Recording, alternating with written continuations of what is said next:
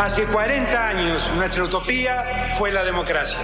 Yo le propongo que nuestra utopía hoy sea la igualdad. No, la Argentina hoy está a la deriva, tratando de tapar parches. Vamos a hablar clarito. Hay proscripción. La grieta famosa, que es un invento de la política para generar odio y desde ahí conseguir más votos. Vas a meter preso a Videla. A todos los responsables. Estamos trabajando en armar una estrategia para enfrentar la izquierda a nivel internacional. La izquierda tiene que pelearle y la peleamos todos los días. Si vos le tenés bronca, le tenés que le pelear, pelear o meterle bronca, pero lástima a nadie. La moneda ya está en el aire. Empieza cara o seca en FM Concepto.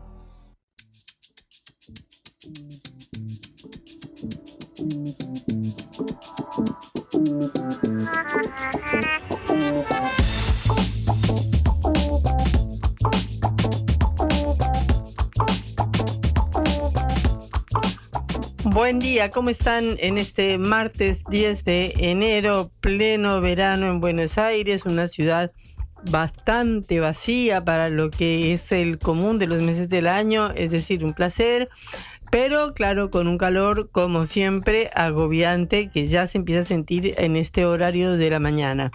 Los saluda Patricia Lee y Juan Lehmann desde Caro Seca, esta producción de la Agencia Internacional de Noticias Sputnik. Hola Juan, ¿cómo estás? Muy buenos días, Patri. Eh, contento, acalorado, eh, algo relajado por el simple hecho de no ver a tanta gente en la ciudad eh, de, de, Buenos Aires, por el hecho de no viajar tan apretado en el subte cuando vengo, por el hecho de no toparme con tanta gente en el microcentro porteño, desde, por supuesto, donde estamos transmitiendo para todo el mundo. Así que como algunos días puedo quejarme de la humedad, del calor que azota a la ciudad asfaltada de Buenos Aires, en este momento estoy más bien relajado, vaso medio llenista estoy, Patri.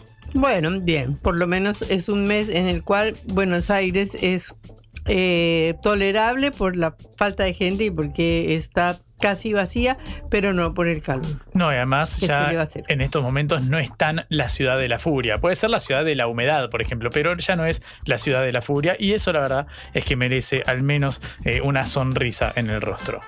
Bueno, me alegra que estés tan optimista. Empezamos de cualquier manera por una noticia que no lo es tanto, que es la situación en Ecuador de la cual ayer ya estábamos comentando, pero después de nuestro programa, terminar nuestro programa, nos enteramos de esta ocupación o este asalto al estudio de televisión en eh, Quito, junto con otros hechos delictivos que han puesto la situación del país en una situación, digamos, al rojo vivo y que son un reflejo de lo que pasa en muchos otros países del continente e incluyendo la ciudad de Rosario en Argentina, donde se viven situaciones a veces bastante similares a las de Ecuador.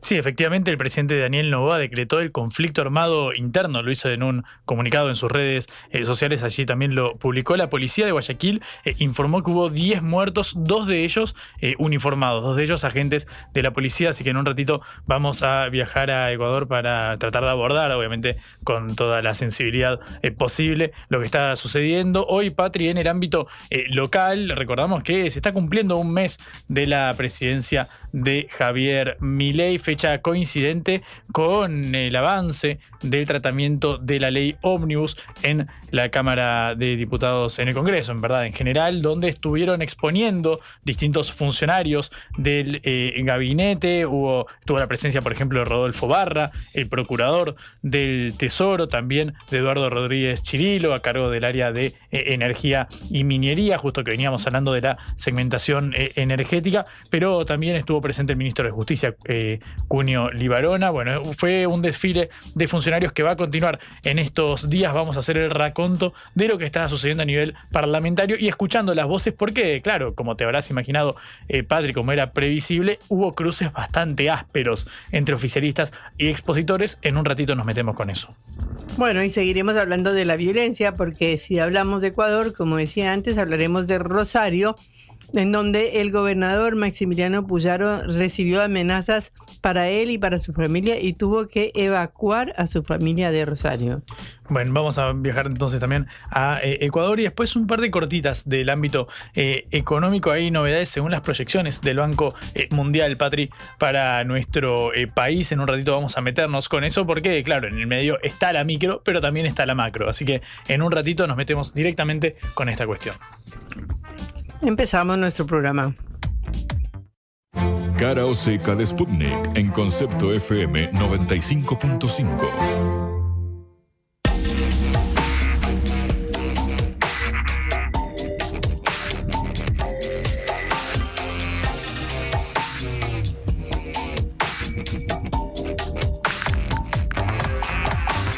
Cara o seca.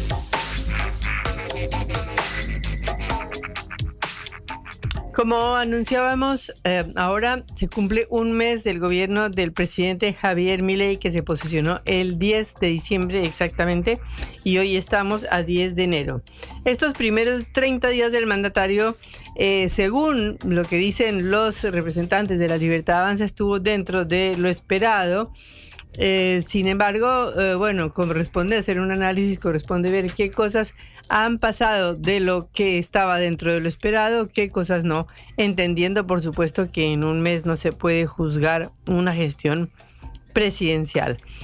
Desde ya que eh, Javier Milei ha tomado dos iniciativas muy grandes, que son el decreto de necesidad de urgencia y esta ley ómnibus que ha enviado al Congreso, en las cuales eh, se condensan alrededor de mil cambios legislativos de gran importancia, algunos, otros no. Por ejemplo, utilizar que los jueces utilicen la toga es algo que no tiene ninguna importancia ni trascendencia. Seguramente es un artículo que está ahí para despachar y para negociar cuando la oposición y cuando los propios aliados le pidan concesiones a Javier Milei, pero de cualquier manera el presidente sí cumplió con presentar estos dos megaproyectos, eh, tanto desde el punto de vista del decreto de necesidad de urgencia que tiene que ser aprobado por el Parlamento y de la ley que está discutiendo en este momento y que se empezó a discutir ayer. Esto desde el punto de vista de las iniciativas eh, grandes que ha propuesto o que propuso durante la campaña electoral. La gente em, por la calle, bueno, pues los que lo votaron dicen no mintió. Es decir, eh, mi ley está haciendo lo que dijo que iba a hacer. ¿Qué dijo que iba a hacer? Eh, dijo que iba a aplicar un montón de medidas, que iba a reducir los funcionarios. Ayer avisaron, anunció el vocero presidencial que iban a sacar todos los no sé cuánta cantidad de celulares, no sé cuánta cantidad de automóviles, no sé cuánta cantidad de choferes. Es decir, están en una reducción de gastos eh, que también incluye despido de la administración pública de personas que fueron eh, contratadas durante el último año. De manera que hay algunas cosas en las cuales el gobierno de Miley viene avanzando, por lo menos a nivel de las iniciativas, de las propuestas. Sin embargo, a nivel de las grandes, grandes promesas de campaña o, las, eh, teniendo en cuenta las grandes consignas que Milei eh, propuso durante toda su campaña electoral, bueno, todo eso está muy atrás. Tampoco se le pueden pedir peras al olmo en un mes de gobierno. Pero, por ejemplo, eh, la dolarización, que era uno de los objetivos que se había planteado el gobierno, por supuesto que todavía ni, ni no hay ni esperanza de esa dolarización. Si hubo una devaluación muy fuerte a los pocos días o al día siguiente, no recuerdo, eh, el peso pasó de, de, 400 a 800, es decir, 100% de devaluación y bajó la brecha prácticamente reduciéndose al 17-20% con el dólar blue o paralelo. Esto, sin embargo, ya se perdió porque esa brecha ya volvió a aumentar, ya el dólar está el paralelo a 1200 otra vez, de manera que la brecha vuelve a estar en un 50%. De manera que este logro de primera de diciembre ya fue rebasado por la realidad, por el precio del dólar blue. Y segundo, propuso eh, el cierre del Banco Central, también aclaro que no dijo que era una propuesta inmediata, pero el presidente del Banco eh, Central o el jefe del Banco Central, Santiago Bausili, ya dijo que bajo su presidencia o su jefatura o su mandato no se va a cerrar el banco. De manera que tampoco se sabe qué va a pasar con esta promesa crucial de la campaña electoral.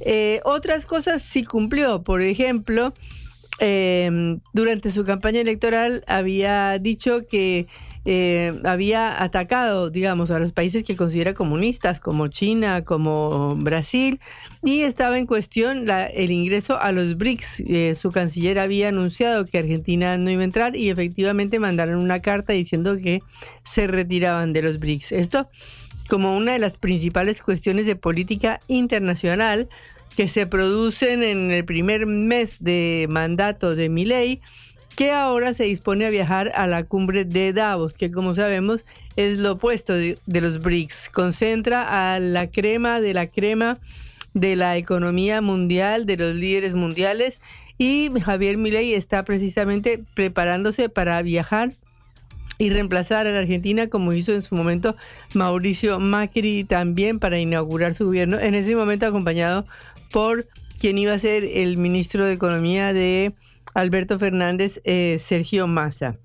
De manera que dentro de las promesas del gobierno hay algunas que se han ido presentando, no vamos a decir cumpliendo, como la presentación de los eh, decretos de necesidad de urgencia y de la ley ómnibus.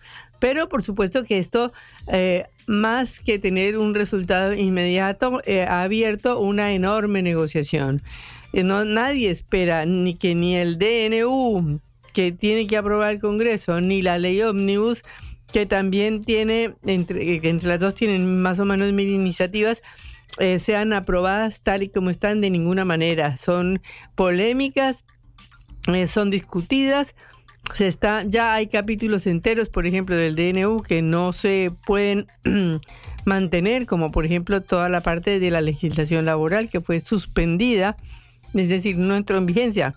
Se supone que el DNU entró en vigencia el 29 de diciembre, pero desde ya hay una serie de partes del DNU que ni siquiera se están aplicando, por supuesto, y que son producto de una polémica que tendrá que saldarse con la negociación inevitable. Por más de que el gobierno diga que solamente acepta cambios para mejorar, por más de que el gobierno diga que es inflexible, eh, todos sabemos que Javier Milei tiene 38 votos en diputados de 257 y 7 senadores de 70 y algo que conforman la Cámara Alta. De manera que eh, Milei no tiene la posibilidad de eh, hacer una bravuconada y decir yo impongo esto porque quiero y porque me parece. Tiene por supuesto el peso del 55% de la votación, que es una votación muy importante, aunque es por supuesto una votación de segunda vuelta.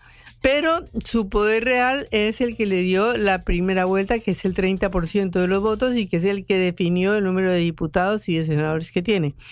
De manera que, eh, pase lo que pase, mi ley tiene que negociar sí o sí con el Congreso y con todas las fuerzas políticas.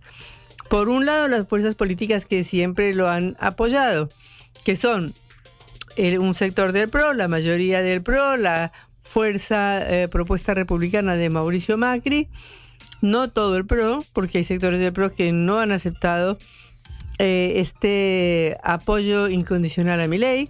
Eh, después tiene algunos diputados radicales, pero tampoco tiene el apoyo del radicalismo como tal. Pueden apoyar medidas, pueden negociar, pueden discutir, pero no le van a dar un apoyo con libro cerrado a las propuestas del presidente. Y después, por supuesto, tiene la oposición del peronismo, eh, considerado en Unión por la Patria, eh, que puede llegar a juntar muchos más votos si se une con otros sectores que también han planteado una oposición a el gobierno, que han planteado una oposición a las medidas, porque eh, si uno presenta mil medidas, pues realmente está esperando que haya mil oposiciones, porque está tocando mil sectores distintos. Entonces, desde los sectores de la pesca, que ya mm, hicieron una judicialización la semana pasada, hasta los gobernadores que están planteando la cuestión de los impuestos y de la coparticipación. Todos estos sectores eh, están planteando sus demandas y sus propuestas, comenzando por la CGT que ya anunció un paro para el 25 de enero para la próxima semana. De manera que todavía queda mucha agua por cortar so- sobre las propuestas de Javier Milei.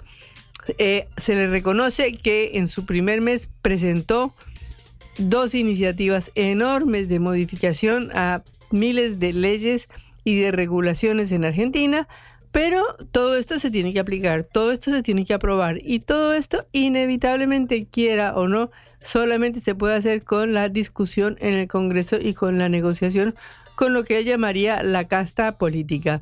Pero la casta existe, existe el Congreso, si es lo que él llama casta, existen los gobernadores, si es lo que él llama casta, existen los poderes judiciales, si es lo que él llama casta, y en un sistema republicano de gobierno como el que existe en Argentina, en un sistema democrático es inevitable pasar por todas esas instancias para lograr la aprobación de una ley. Desde ya que hay partes que ya anunciaron que directamente se van a eliminar, como por ejemplo la prohibición de juntar tres personas en la calle, porque el mismo, em, eh, uno de los principales referentes de la libertad avanza dijo, bueno, pero en mi familia somos cuatro. Es decir, si salen cuatro juntos ya están haciendo un meeting que está prohibido. Estas cuestiones, por supuesto que desde ya eh, no van a funcionar, se van a derogar, son materia de, del tome y daca con los que apoyan a mi ley y con la oposición. Pero bueno, hay un mes de gobierno, lo único que sabemos los argentinos de a pie es que la inflación, sumando la inflación de diciembre, que en la capital dio más del 20%, más la inflación que va en noviembre, que fue del 12 aproximadamente por ciento, es 35%, es decir, tenemos un aumento de precios de casi un tercio en casi todos los productos y muchísimos en donde los aumentos fueron muy, muy, muy grandes, como por ejemplo los alimentos, como el eh, aumento que se viene y que ya anunciaron todas las prepagas de salud y que va a afectar el bolsillo de todos los hogares argentinos.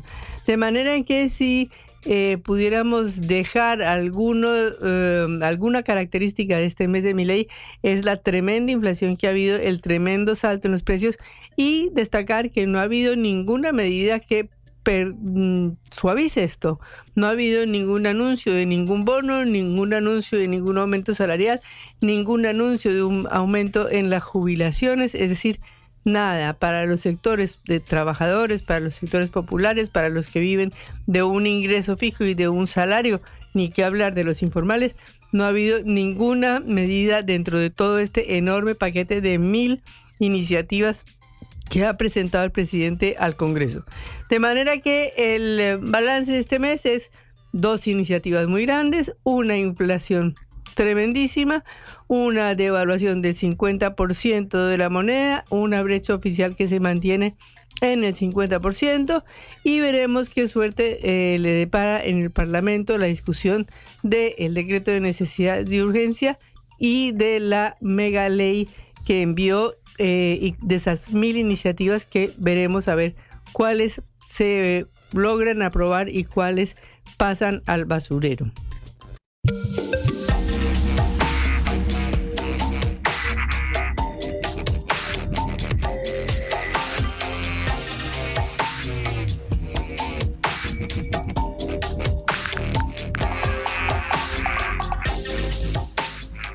Recién habló el vocero presidencial. Escuchemos lo que decía. De homicidios que hoy tiene, que hoy tiene Ecuador. Eh, por supuesto que nosotros, lo, entiendo que ayer hice alguna referencia al tema, establecimos un esquema de trabajo conjunto entre el Ministerio de Seguridad y el Ministerio de Defensa, ya que, por supuesto, queremos que las Fuerzas Armadas realicen, dentro del marco, por supuesto, de la ley, las tareas de apoyo a las fuerzas de seguridad en virtud de este combate contra el narcotráfico.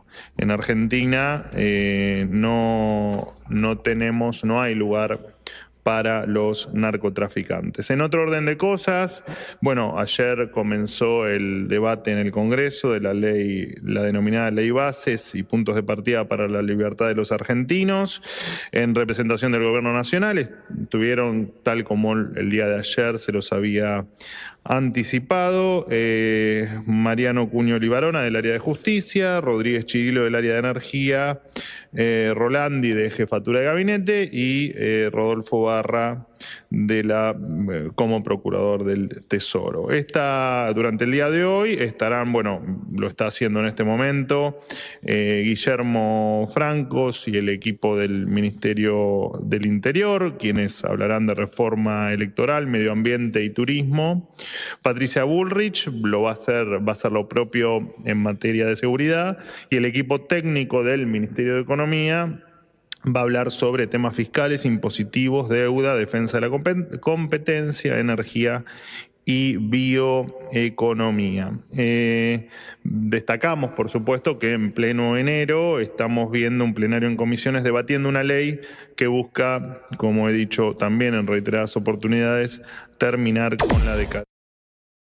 con la decadencia del país y eh, nos resulta grato ver cómo la política sirve a la gente y no, eh, y no al revés. Eh, también quiero valorar el compromiso del presidente de la Comisión de Presupuesto, José Luis Espert, de los ministros y de los secretarios que han ido a dar explicaciones al Congreso y que por supuesto lo seguirán haciendo, y a todos los que eh, entendemos también que han comprendido eh, de diferentes espacios la gravedad de la situación y, eh, y su compromiso por colaborar con nosotros para revertirlos. Ayer hablamos de la racionalización en las cuentas o en algunos puntos, en, algunas, en algunos gastos del Ministerio de Seguridad. Simplemente hoy, bueno, es por supuesto, eh, ya es de conocimiento público, pero también celebramos lo propuesto por el Ministerio de Infraestructura de la Nación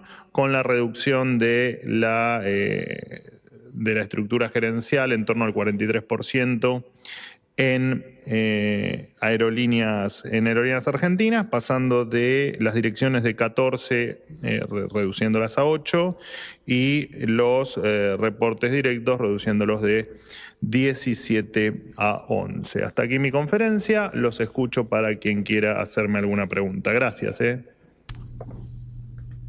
Bueno, habló eh, así el vocero presidencial Adorni, hablando de lo que eh, se está discutiendo en el Congreso en este momento y de la presencia de algunos ministros, como por ejemplo de la ministra de Seguridad Patricia Bullrich, del secretario de Energía. Efectivamente, Rodríguez Cirilo estuvo ayer en el Congreso, lo, como contábamos en la, en la apertura. En estos momentos se está exponiendo Guillermo Francos, el ministro del eh, Interior. Bueno, hizo un raconto acerca del diálogo parlamentario, por supuesto, para el tratamiento y defensa de las iniciativas que parlamentarias del eh, gobierno. Dijo que también estarían presentes funcionarios de economía para hablar también de materia impositiva y de las eh, tarifas. bueno, se refirió también a esta novedad respecto al ajuste en la eh, plantilla de gerencial de aerolíneas argentinas con una reducción del 43% eh, en este punto, pasando de 14 eh, a 8 direcciones. Patri, fueron los puntos más salientes de la conferencia de Manuel Adorni. Bueno, entonces seguimos, continuamos analizando este, este, este análisis que está haciendo el Congreso del decreto de necesidad de urgencia y de la mega ley que en este momento está discutiendo en comisiones. Estamos en línea con Cristian Castillo del Frente Izquierda de los Trabajadores, diputado, que ha tenido la amabilidad de salir del plenario para atendernos. Cristian, un gusto saludarte, Patricia Lee y Juan Lehmann desde Caroseca. Hola, ¿qué tal? ¿Cómo están? Buenos días. Eh, buenos días, Cristian. Bueno, eh, ¿cómo va la discusión en el día de... ¿Cómo va la discusión que, que hubo ayer y lo que, la que empezó hoy por la mañana? Bueno, el día de ayer tuvo algunas peculiaridades, como que no venga a defender las facultades delegadas al Poder Ejecutivo, que significa que la capacidad de legislar del Parlamento, que a nuestro entender es inanielable, eh, sería traspasada al Ejecutivo por, un año en temas centrales, ¿no? Eh, la defendió el secretario de Energía, lo cual es un poco extraño, ¿no? Eh, y bueno, y ahí dimos todas las visiones de los distintos bloques sobre, en nuestro caso, lo que consideramos una aberración, tanto el DNU como la ley ómnibus, aunque el tema eh, eh, peculiar de debate es la ley ómnibus, ¿no? El DNU todavía no está en tratamiento. Eso la Cámara se puede autoconvocar a partir del, algunos dicen del 19 o el 23 de enero, depende cómo contemos los días, pero todavía digo no está en tratamiento, aunque en las consideraciones políticas generales es ineludible porque son un combo de, ataque a los derechos de la clase trabajadora, de los sectores populares, y en lo específico de la mega ley, bueno, ayer se discutió también el tema de la protesta social, que hoy se va a volver a discutir con la diputada Patricia Bullrich, y después eh, cuestiones que son nimiedades, porque la ley mezcla temas totalmente secundarios, sin sentido, que no- no se entiende por qué en una eh, en sesiones extraordinarias deberían tratarse como si los jueces usan todo o no usan toga, con pérdidas de derechos fundamentales que, tienen las modificaciones legales, que de conjunto es cualquier derecho social que hay, lo, barremos. Esa es la lógica que tiene la mega ley y el DNU. Y hoy está exponiendo el ministro del Interior, Guillermo Franco, que ha encontrado un franco rechazo a todo el capítulo de reforma electoral, ¿no? que con el sistema uninominal pretende borrar de, un plumazo la representación de las minorías, el cupo de la, representación por género, eh, y también eh, li- liquidar a las provincias como distrito único para la elección de sus diputados. Así que eh, acá creo que han hablado todos los bloques, hasta los que eh, están de semialiados del oficialismo, rechazando el núcleo de todas estas Se cortó la comunicación con Cristian Castillo, diputado del Frente Izquierda y los Trabajadores. Estamos tratando de restablecerla, pero nos estaba hablando de que precisamente ahora están discutiendo la reforma electoral y el sistema propuesto por el gobierno que es uninominal, es decir, de que cada circunscripción elija una persona, parecido al sistema inglés. Pero bueno, ha dicho que eh, todos los bloques, incluyendo los que son eh, partidarios de Milei y los que están a favor de ayudarle con sus reformas, están absolutamente en contra porque esto licuaría completamente el poder de todos los partidos políticos, de todos los gobernadores, etcétera. Volvió Cristian al- a estar en línea. Hola, Cristian. Hola, hola, ¿qué tal? Bueno, vuelvo a estar, le- les, estaba diciendo que, que, bueno, que acá creo que hubo un rechazo categórico que es insostenible, que no, no tiene el número para la parte, por lo menos, de la reforma política. Si bien digo, en nuestro caso el Frente de Izquierda y Unión por la Patria también ha manifestado que nos vamos a rechazar abiertamente la ley en su conjunto. Hay otros sectores que están viendo que parte sí, que parte no, así que está todo abierto el panorama de lo que vaya a ser el resultado. Lo que también estamos exigiendo es que se permita que vengan a, exponer los sectores afectados por la ley, ¿no? Porque hasta ahora no nos han dado un esquema de tratamiento general del debate en comisiones, además que el gobierno solo ha impulsado que se trate en tres comisiones cuando al menos debería discutirse en 32 de las 46 que tiene la Cámara por los temas que involucra la mega ley. Es decir, la Cámara de Diputados tiene un reglamento que dice que cada tema específico tiene que ser tratado por esa comisión. Por ejemplo, si se habla algo de educación, va la Comisión de Educación, Justicia, Justicia, Cultura, Cultura. Y esto no es así, acá solo lo están haciendo pasar por las comisiones de legislación general, presupuesto y asuntos constitucionales en plenario. Y entonces eh, no, no entendemos, digo, primero eso nunca aclararon por qué es así. Y segundo, que eh, es habitual en un trámite parlamentario que vayan a exponer las organizaciones afectadas, los especialistas, los que tienen algo para decir sobre el tema. Y acá no, no, no- todavía no está previsto nada, ¿no? Entonces es como excluir a quienes se van a ver eh, afectados o afectadas por, por la- las disposiciones legales del debate, ¿no? Y bueno, esto es muy grave.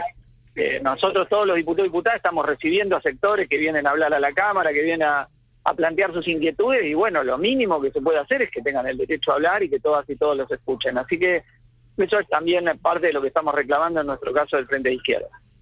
Cristian, ¿cómo estás? Buenos días. Juan Lemán te saluda. Em, vimos eh, la semana pasada, lo escuchamos en boca de Guillermo Francos, el hecho de estas eh, concesiones realizadas en materia, por ejemplo, de eh, la industria pesquera, con estas modificaciones a la ley de pesca que aquejaba sobre todo a los gobernadores del sur del país, a los gobernadores patagónicos. Ahí se dio cierta conciliación o se, dio en algún punto el oficialismo, si bien dijo Milei que no iba a negociar sin aceptar sugerencias para mejorar, después veremos qué, bien qué significa eso, pero en términos concretos, en caso de que hubiera ciertas modificaciones concretas en diversos eh, artículos, ¿ustedes también descartarían cualquier tipo de acompañamiento a alguna de las políticas impulsadas? No, en nuestro caso sí, el rechazo es completo a la ley porque estamos en contra de todo lo central que tiene, la orientación general, etcétera. Eh, después hay algunos bloques que están negociando algo, hay una suerte de trastienda por ahí por abajo, pero verdaderamente implica eh, limarle mucho la ley. No sé si es lo que van a aceptar o no. yo creo que, a, ver, como en este mes el gobierno ha concitado un fuerte rechazo social, ¿no? Eh, el gobierno ha, ha, provocado que la inflación suba del 10% mensual al 30%, que la pobreza suba del 40 al 60.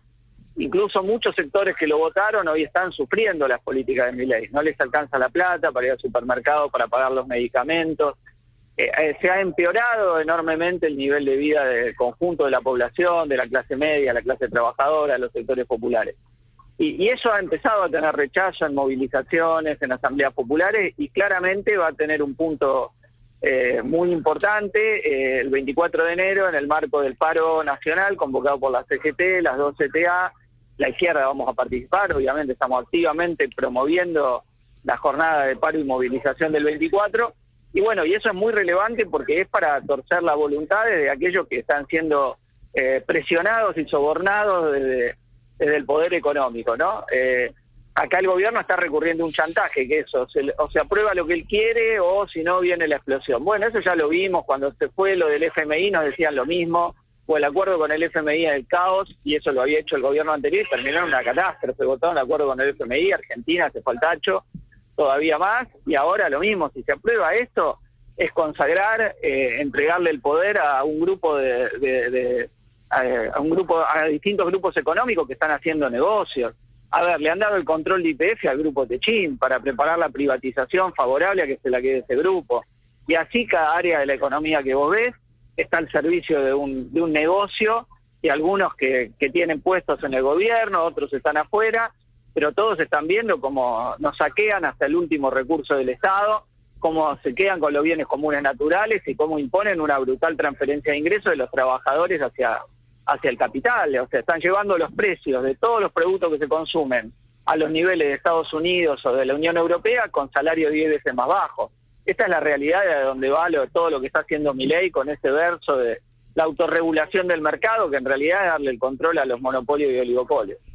Cristian, eh, también hubo un ataque importante a los diputados del Frente Izquierda, especialmente a Miriam Bregman, de parte de José Luis Esper, que es el presidente de una de las comisiones más importantes del Congreso, eh, descalificándola o utilizando términos, digamos, eh, descalificadores. esta polémica ya viene hace un tiempo desde que Esper dijo que eh, cárcel o bala para los que protestan. Es decir, ¿cómo ven ustedes estos ataques de Esper que realmente salen en la televisión, salen en todas partes, parecen de lo más permitido y justificado?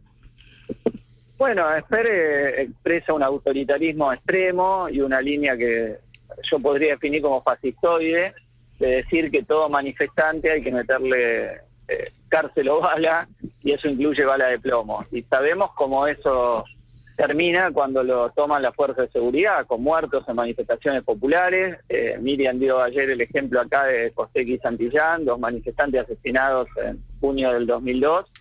Y bueno, eso es lo que quiere. Y, además es falso, quien se manifiesta no es un delincuente, es alguien que protesta, es un derecho inalienable de, nuestra Constitución, una conquista que hemos logrado de finales de la dictadura militar.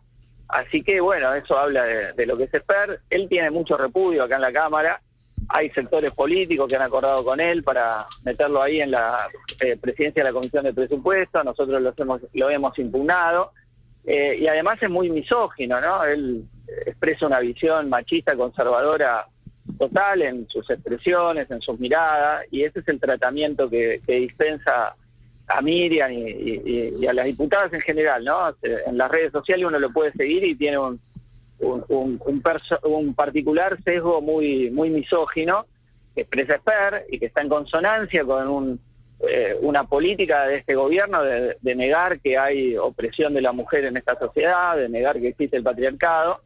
Y, bueno, y el correlato es esto. Ahora, fíjate que en la reforma electoral que plantean es el sistema uninominal puede llevar a que no haya ninguna mujer en la Cámara de Diputados.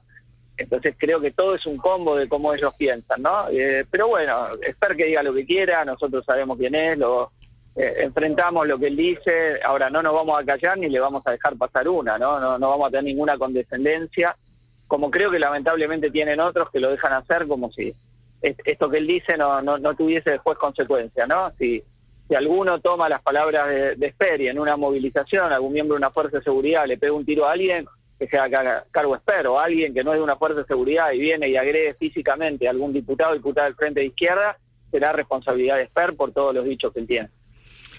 O sea que desde el punto de vista del balance de este mm, mes del gobierno de Milei, ¿qué es lo que más puedes destacar o criticar? Es un plan de guerra contra el bolsillo del pueblo trabajador, ¿no? Creo que esa es la síntesis. Eh, y esto lo quieren completar eh, imponiendo una suerte de Estado policial, donde para manifestarse lo tiene que autorizar el Ministerio de Seguridad y se considera delincuente a dos o tres personas que organizan una manifestación. Si es que logran aprobar esa, esas reformas del Código Penal en el que están en la ley de Omnibus. Bueno, espero que no, eso no pase y lo importante es la, presencia, la movilización popular para desafiar este, este plan de ataque y frenar a esta topadora que nos están pasando sobre los derechos y los ingresos del conjunto de la clase trabajadora y de los sectores populares. Eh, Cristian, muchísimas gracias por atendernos. Sabemos que estás en medio de la sesión eh, de la comisión, así que te agradecemos eh, muchísimo esta comunicación con Carlos Seca. No, muchas gracias a ustedes. Hasta luego. Hasta luego. Era Cristian Castillo, diputado del Frente Izquierda y los Trabajadores, sobre la discusión de la ley Omnibus y este primer mes del gobierno de Javier Mirey. Esto es Cara o Seca, el programa de reflexión y análisis de Sputnik por concepto FM.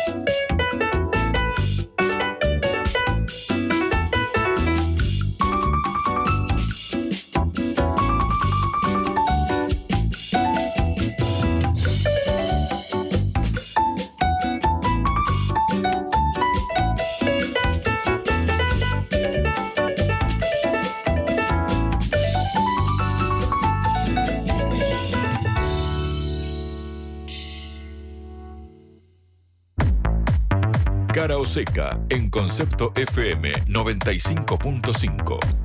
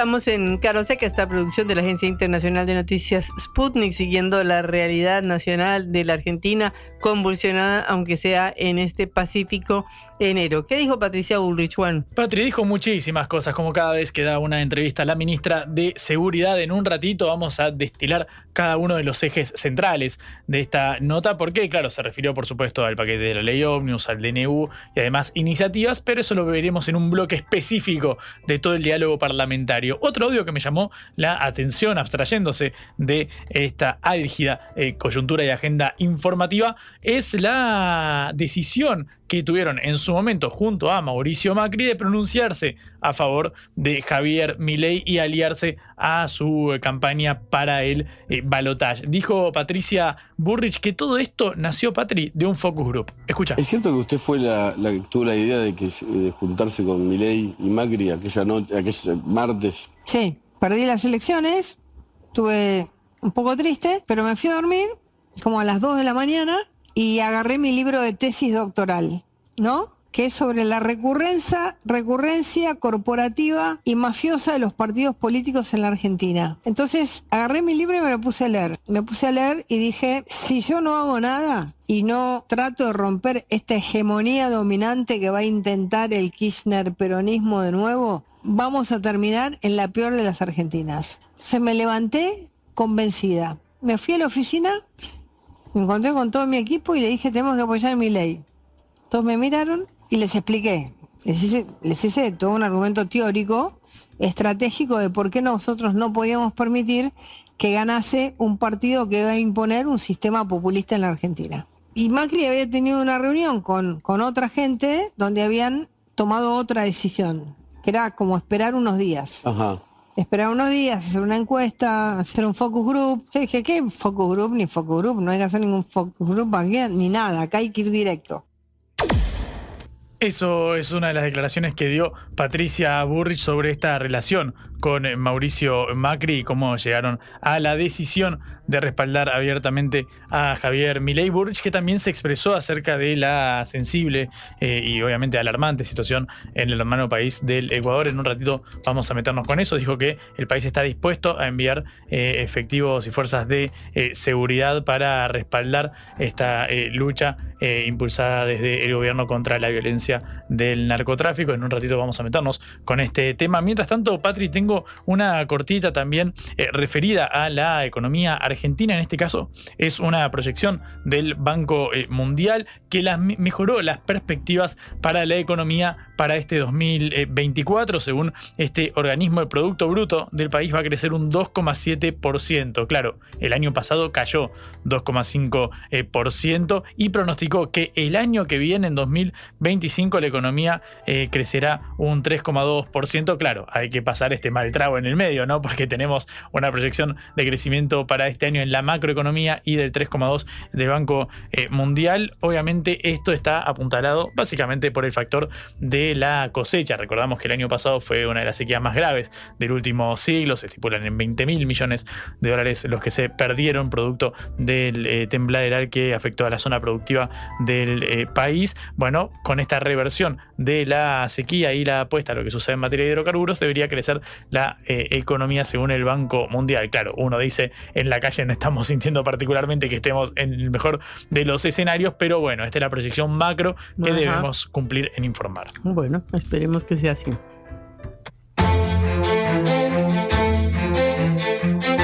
Cara o seca.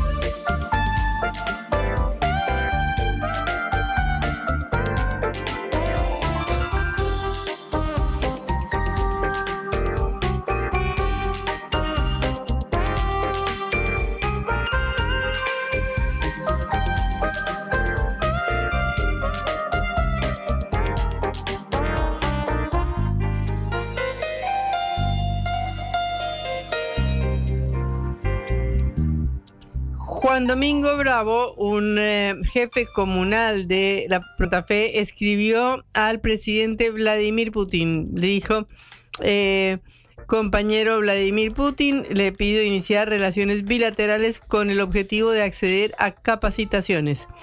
En la carta del compañero señor Vladimir Putin, eh, el jefe comunal explicó que las capacitaciones que pide buscan una, compensación, una comprensión más profunda de los acontecimientos a los que Occidente y sus líderes nos enfrentan diariamente. Dice, entre comillas, en tiempos donde debe primar la defensa de la diversidad y multipolaridad de países líderes que rompan la hegemonía asesina del bloque pro-yanqui semita, urge multiplicar el ejemplo del pueblo ruso, que ha dado tantas muestras de sacrificio comunitario en pos de dignificar al ser humano. En su solicitud, este dirigente, que es un dirigente peronista, fundamenta la petición en la preocupación por el impacto que tendrían las políticas económicas del nuevo presidente Javier Milei. Advierte que los acontecimientos de las políticas económicas esbozadas por el actual gobierno tendrán resultados catastróficos, dijo. El líder de la comuna que está en la provincia de Santa Fe justificó su intención de establecer estas relaciones bilaterales basándose en, en razones de estricto rigor económico. Respaldó a Rusia en su conflicto con Ucrania. Ratificamos el explícito apoyo a la encarnizada y nunca justificada lucha armada a la que se ve sometido el pueblo ruso como modo de repeler el agravio perpetrado por el títere de ocasión, el payaso de la OTAN, Don Zelensky expuso en su carta. Esperando una favorable respuesta a nuestra carta de apoyo y vinculación a la querida Federación Rusa, aprovecho para saludarlo con distinguida consideración. Esto eh, ha sido eh, una cuestión llamativa porque se trata de un jefe comunal que quiere establecer relaciones directas con Rusia y que manifiesta, por supuesto, su crítica al gobierno de Javier Milei y su respaldo al gobierno de Vladimir Putin en Rusia. No quería dejar de mencionarlo porque hoy está destacado en los distintos diarios del país y por lo menos es una nota de color y una nota que se opone a todo lo que uno lee todos los días sobre las relaciones con Rusia en Argentina.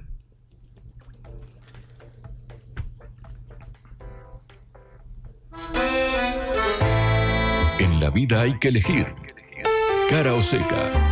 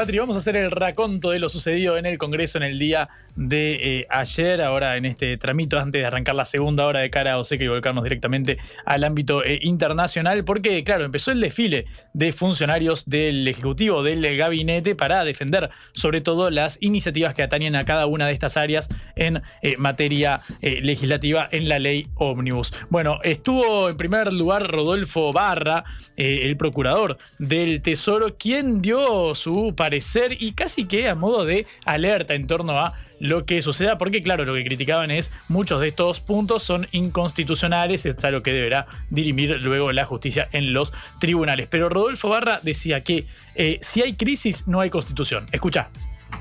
Las situaciones de crisis exigen decisiones de crisis también, ¿eh? actuaciones de crisis. Esto ya lo vio Alberdi, lo desarrolló, lo pensó y lo expresó en definitiva en la propia Constitución Juan Bautista Alberdi. Nosotros dijimos en la Corte en un fallo Peralta que para defender los derechos constitucionales había que permitir que la Constitución siguiera vigente, estuviese vigente. Y si hay crisis económica, señores, no va a haber Constitución vigente.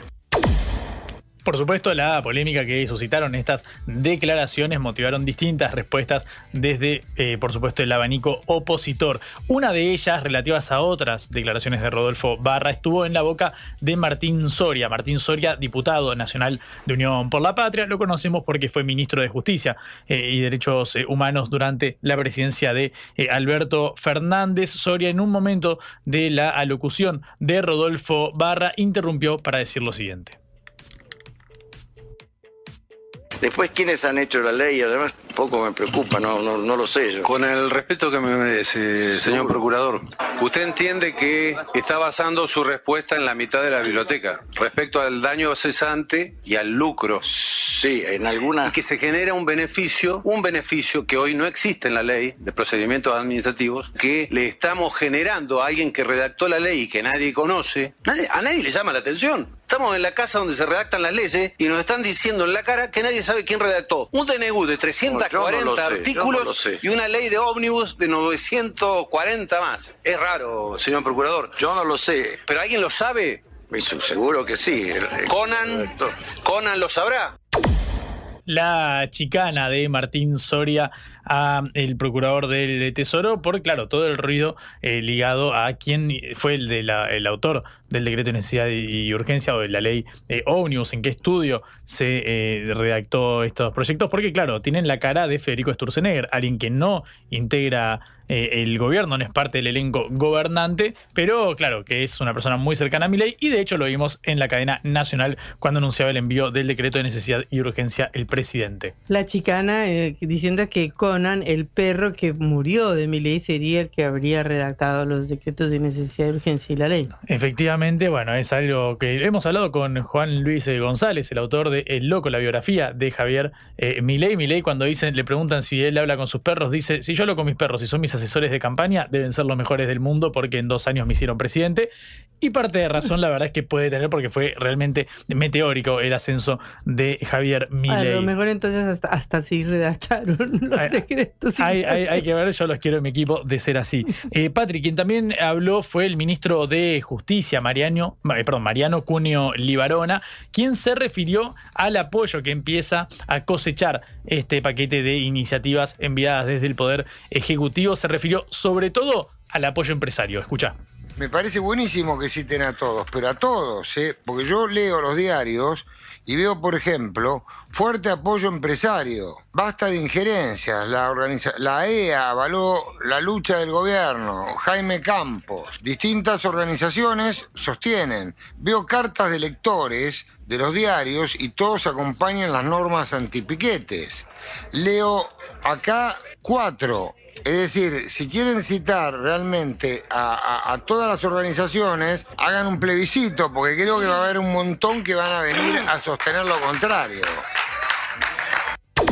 Vuelve la idea del plebiscito. Recordarás, Patrick, que cuando Milei dijo si no me aprueban el DNU, voy a hacer un plebiscito para que vote la ciudadanía. Bueno, en este caso el ministro de Justicia es quien vuelve a poner eh, en la agenda esta palabra, este concepto. Claro, de modo anecdótico, eh, Cunio Libarona también se refirió a uno de los puntos que más llamó la atención y que atañe a su órbita, a la justicia, que es el uso de la toga en los magistrados durante los procesos eh, judiciales. Y atención, escucha cómo defiende Cunio Libarona la idea de implementar una toga para que la usen los jueces. ¿Y a qué obedece la toga? Es distinción ante las personas que integran un juicio, diferenciación. Los motivos de la distinción que produce incluso frente a las partes en el juicio, frente al imputado, que en ocasiones no sabe ni quién es el juez, ni quién es el secretario, ni, quiénes son los jurados. Y en, en, el país existe, no fue un invento. Existe en Mendoza desde el 30 de diciembre del 20. Lo ha sostenido el doctor Rosenkratz en la Corte. Cambia algo, es esencial en este debate no cambia absolutamente nada. Algunos estarán de acuerdo, otros no estarán de acuerdo. Eh, vamos, a, vamos a dejar sin efecto el juicio por jurado porque tiene toga o no tiene toga. Eh, eh, vamos a pensar un poquito qué es lo mejor.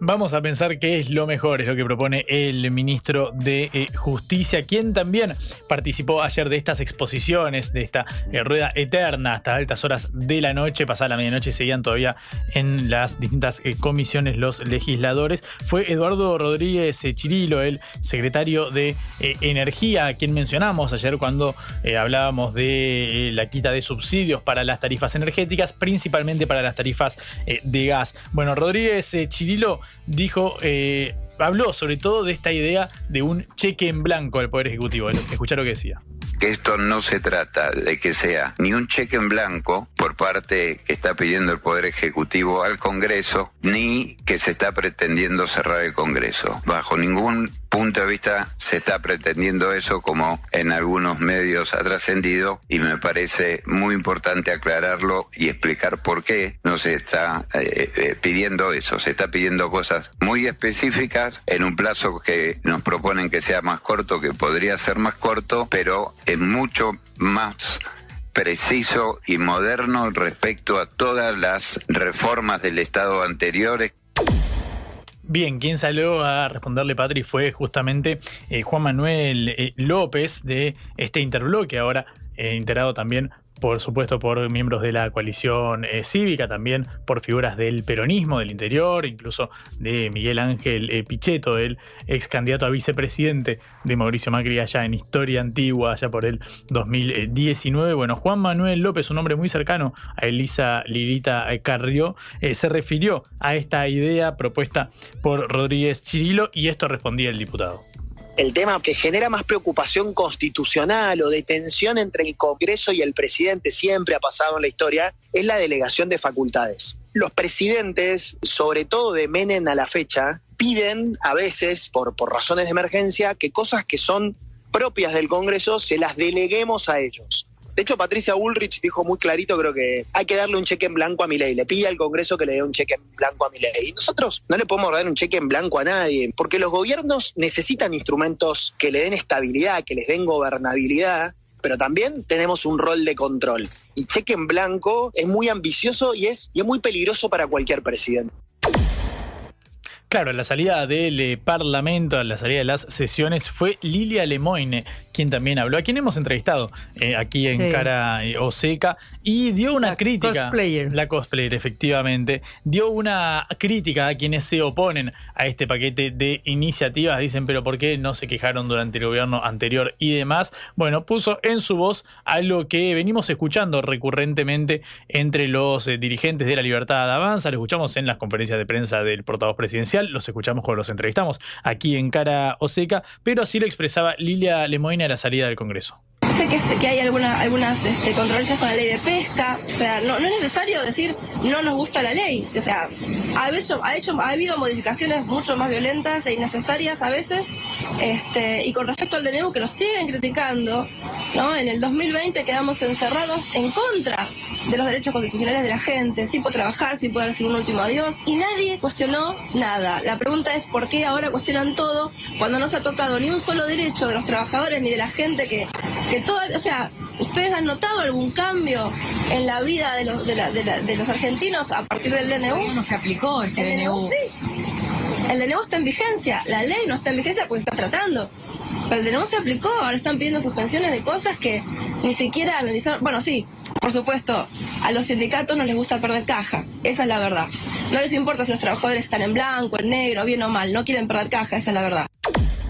Vos notarás, Patri, el tono de la eh, discusión. Parlamentaria, claro, porque esto continúa ahí para largo todavía, porque recién estamos iniciando el periodo de sesiones extraordinarias, recién ahora se está encaminando el tratamiento de la ley Omnibus, y ni hablar, ni te menciono, Patri, el decreto de necesidad eh, y urgencia, bueno, estas megas iniciativas, mega iniciativas, perdón, que recordamos, entre ambas suman más de mil eh, modificaciones eh, legislativas, porque, claro, son más de 360 los artículos previstos, perdón, los puntos previstos en el decreto de necesidad y urgencia y más de 600 los eh, artículos en la ley Omnibus. Continúa el tratamiento en el Congreso, luego en el día de hoy serán presentes la ministra de Seguridad, Patricia Burrich, ya hizo lo propio Guillermo Francos, el ministro del Interior. Veremos qué nos depara la tarde de hoy. ¿Y cuándo empieza la discusión sobre el decreto de necesidad y urgencia? Ahora te lo, te lo confirmo. que no Patri. es en las sesiones extraordinarias, porque las sesiones lo que tiene- extraordinarias solamente es para el, mm, la megaley. El decreto de necesidad y urgencia llegó al Parlamento la semana pasada, fecha desde la cual tiene 10 días para expedirse la conformación de las eh, comisiones y 10 días el Congreso para expedirse en torno a él.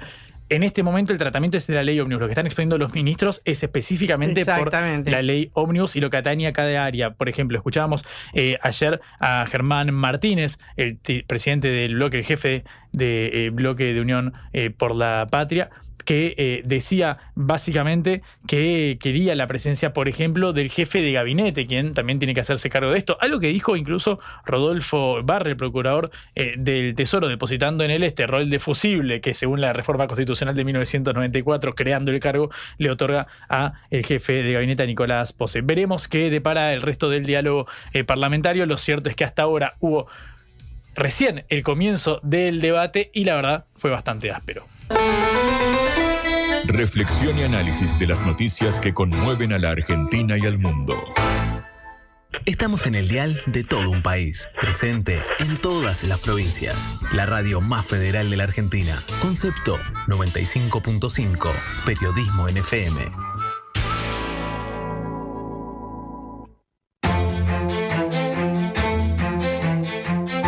Cara o seca.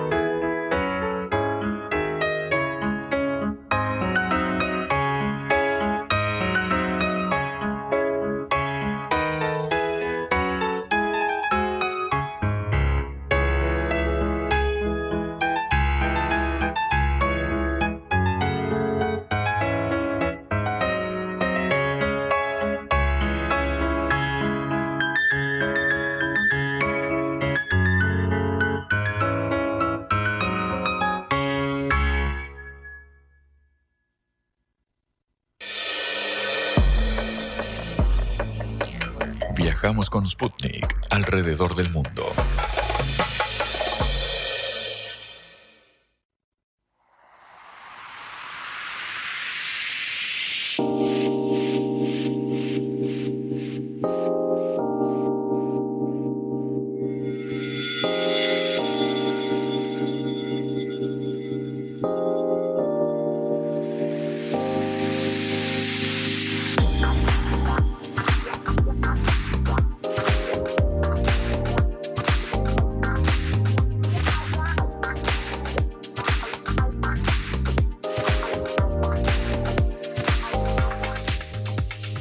Ecuador vive horas dramáticas. Ayer hablamos largamente de Ecuador y de la situación que se había presentado al decretar el estado de excepción el presidente Daniel Noboa después de la fuga de uno de los más peligrosos narcotraficantes del país de una cárcel de alta seguridad.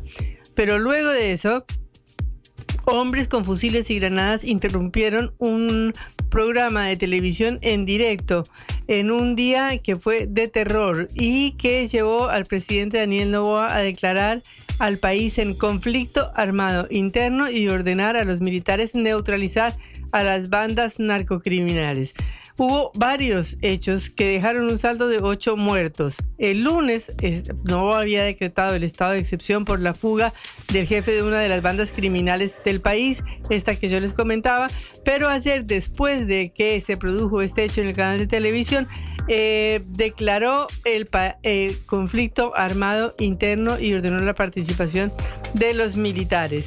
Esto era precisamente lo que decía el eh, jefe del ejército, Jaime Vela Erazo, jefe del Comando Conjunto de las Fuerzas Armadas. Los sucesos de hoy son la muestra de que las acciones y decisiones emprendidas por el gobierno nacional afectan gravemente las estructuras criminales y como respuesta han desatado una ola de violencia para atemorizar a la población. Para ello han cometido actos sangrientos y sin precedentes en la historia de la nación, pero a pesar de su brutal maldad, este intento fracasará. El señor presidente de la República, Daniel Novoa Asín, a través del decreto ejecutivo número 111, estableció una misión muy clara. A partir de este momento, todo grupo terrorista identificado en el mencionado decreto se ha convertido en un objetivo militar. El presente y el futuro de nuestra patria está en juego. Y ningún acto de terror nos hará claudicar. No vamos a retroceder ni a negociar. Bueno, una declaración bastante fuerte en la cual mm, las Fuerzas Armadas participarán considerando a cualquiera de estos grupos criminales como enemigos militares, o sea, una situación eh, prácticamente, diríamos, de guerra o de conflicto armado, como dijo el presidente del Ecuador. Sin embargo, esta eh, posición del presidente del Ecuador ha recibido un apoyo unánime, incluso de Revolución Ciudadana, que es la oposición encabezada por el expresidente Rafael Correa, que se encuentra en Bélgica en este momento. Esto decía el expresidente Correa. El país vive una verdadera pesadilla, algo impensable, inimaginable hace muy poco tiempo. Fruto de la destrucción sistemática del Estado de Derecho, de los errores, del odio acumulados todos estos últimos siete años y de los cuales hemos sido una de sus principales víctimas. Pero hoy es momento de la unidad nacional. Hoy es momento de la unidad nacional. El crimen organizado le ha declarado la guerra al Estado y el Estado debe prevalecer. El Estado debe vencer. Presidente Daniel Novoa, tenga todo nuestro total y restricto respaldo. Por favor, no ceda. Cualquier error, nuestras discrepancias políticas, las discutiremos al día siguiente de la victoria. La patria nuevamente vencerá. Bueno, después de estas declaraciones eh, tan fuertes de Rafael Correa, continúa la atención. Tenemos en línea a Jorge Peñafiel, asambleísta nacional por Construye Ecuador, el partido de Fernando Villavicencio, el candidato que fue asesinado en plena campaña electoral. Jorge, un gusto saludarlo, Patricia Lee y Juan Leyman desde Buenos Aires. Muy buenos eh, días, eh, estimada Patricia. Un saludo a todos en cabina y a todos los hermanos argentinos que están eh, sintonizando la radio eh, suya y pues un saludo. Eh, quisiéramos que nos dé su impresión sobre la grave situación que está viviendo su país en este momento. Bueno, en principio mencionar que eh, la grave crisis que vive el Ecuador en este momento es producto de un abandono y de una ligereza en relación a la firmeza que deben tener las normas y las leyes en el Ecuador respecto de algunos elementos. Recordemos que el Ecuador tiene una constitución del año 2008 en la cual se en la en la cual se aceptó eh, la, ciudadanía universal. Con esta ciudadanía universal lo que ha hecho y lo que ha permitido es eh, única y exclusivamente que ingresen al país sin control muchos ciudadanos extranjeros que precisamente no venían a realizar actividades lícitas o actividades legítimas, sino que lo que venían a hacer era a, conformar grupos irregulares de eh, armados y a conformar parte de la delincuencia. Asimismo, no nos olvidemos que el Ecuador vive un proceso desde hace más de 15 años en el cual se han legalizado y se han permitido que el sector, el, ámbito público, que el sector político se vea involucrado con el crimen organizado, incluso con miembros de la Asamblea Nacional aupados y promovidos por la Revolución Ciudadana, que es precisamente el partido del expresidente Rafael Correa, en donde precisamente incluso han logrado asambleístas que están vinculados con el crimen organizado, han logrado presidir la Asamblea Nacional. Esta, esta crisis que vivimos actualmente viene construyéndose desde hace algunos, algunos años, diría yo, y posiblemente ya una década y un poco más.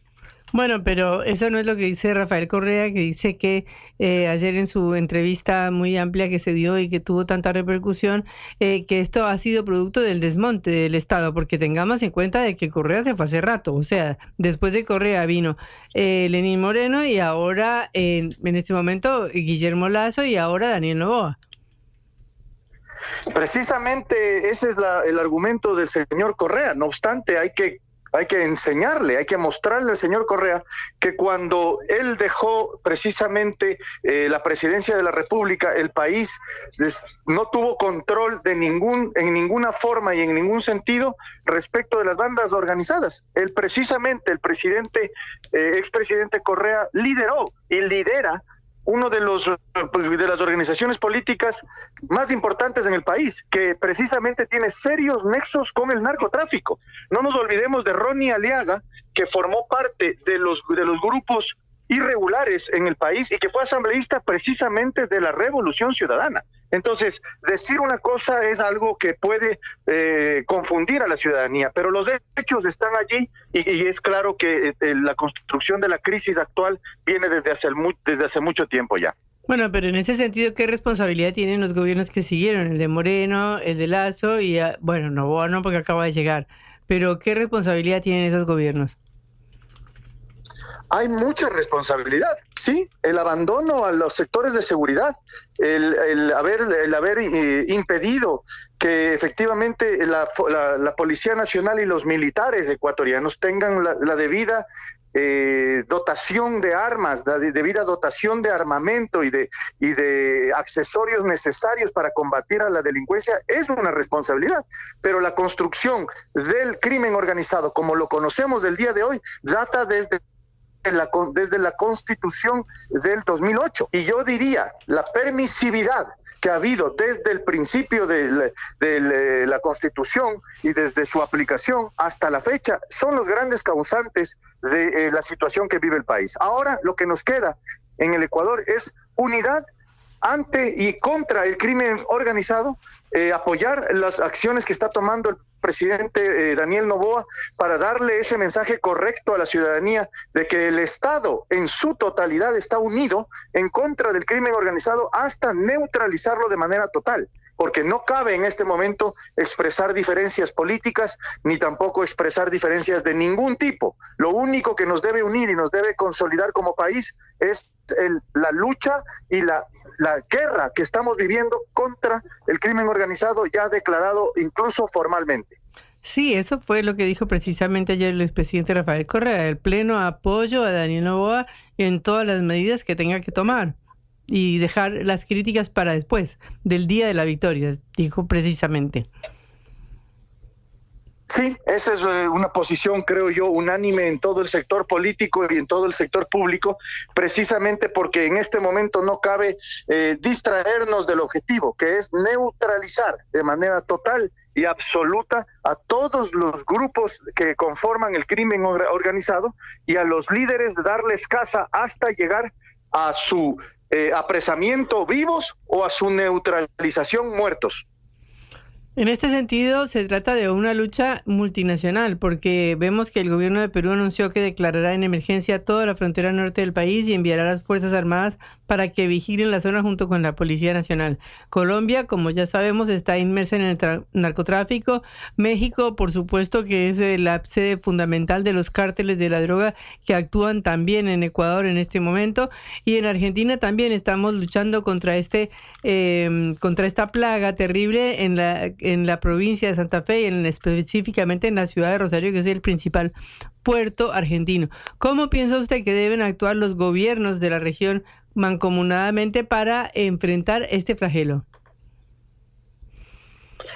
Bueno, yo creo que ha habido una reacción unánime también del, del, sector internacional, de los gobiernos hermanos de la región y en general del mundo entero. No olvidemos del apoyo que ha recibido ya el presidente Novoa de parte del gobierno de los Estados Unidos en la operación propiamente dicha del combate contra la, el crimen organizado y lo ha hecho con actos absolutamente contundentes, inicialmente diplomáticos y, y eventualmente serán ya eh, en operación misma, en dotación, en entrega de armamento y demás inteligencia que requiere el, el Estado ecuatoriano. Y nosotros agradecemos sólidamente, de una manera absolutamente generosa también ese apoyo que hemos recibido desde el extranjero y, y, nada más agradecer para continuar en una lucha que es no solamente del Ecuador, sino es de la región y además del mundo, porque el narcotráfico y el crimen organizado no nació en el Ecuador, nosotros lo importamos a través de la permisividad que hubo desde hace más de 13 años. Muchísimas gracias por esta comunicación desde Ecuador, desde Quito, Jorge Peñafiel, asambleísta nacional. Hasta luego. Hasta luego, muchas gracias Patricia, un saludo a todos los hermanos argentinos y un buen día. Bueno, lo mismo para ustedes, hasta luego. Era Jorge Peñafiel, asambleísta nacional por Construye Ecuador, el partido de Fernando Villavicencio, el candidato que fue asesinado durante la campaña electoral. Esto es Cara o Seca, el programa de reflexión y análisis de Sputnik por concepto FM.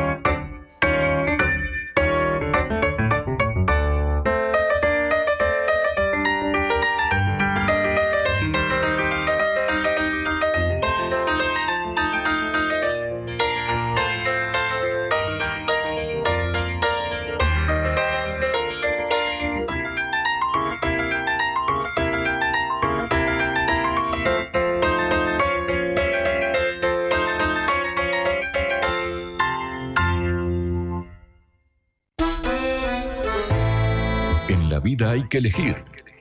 Cara o seca.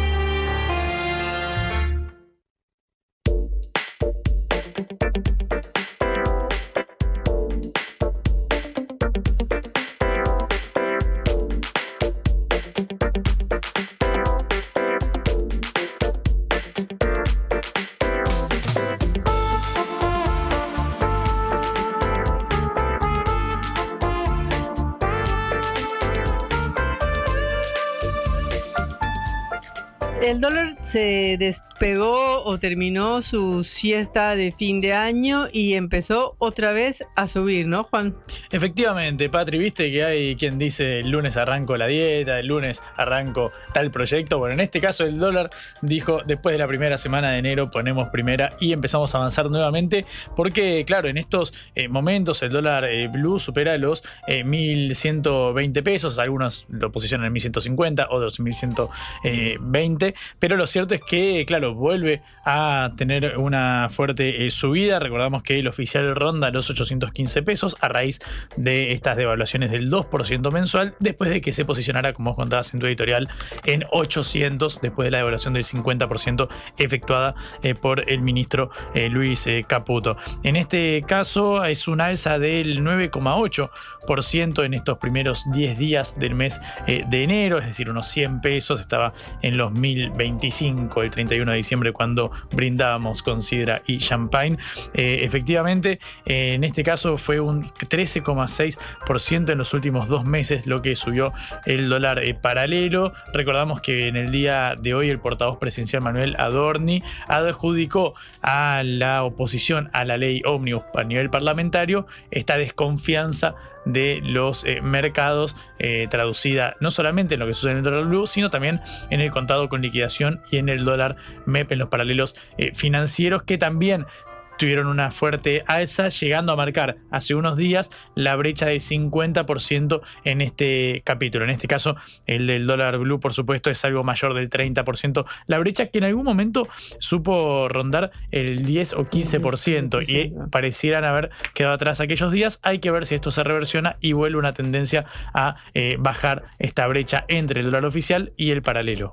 Sí, igual, digamos, un aumento del dólar del 10-15% va por, sigue siendo por detrás de la inflación.